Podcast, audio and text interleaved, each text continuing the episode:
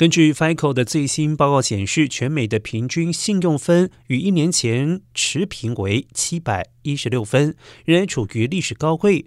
然而，这却是从大衰退以来首次出现得分没有上涨的一年。部分的原因归咎于拖欠还款的人数略有上升，再加上消费者债务水平上涨，以及开设新信用卡的人数也在增加。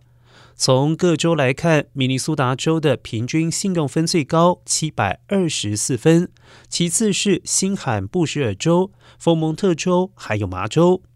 而密西西比州的平均信用分只有六百六十二分，是全美最低。路易斯安那州、阿拉巴马州、阿肯色州也是如此。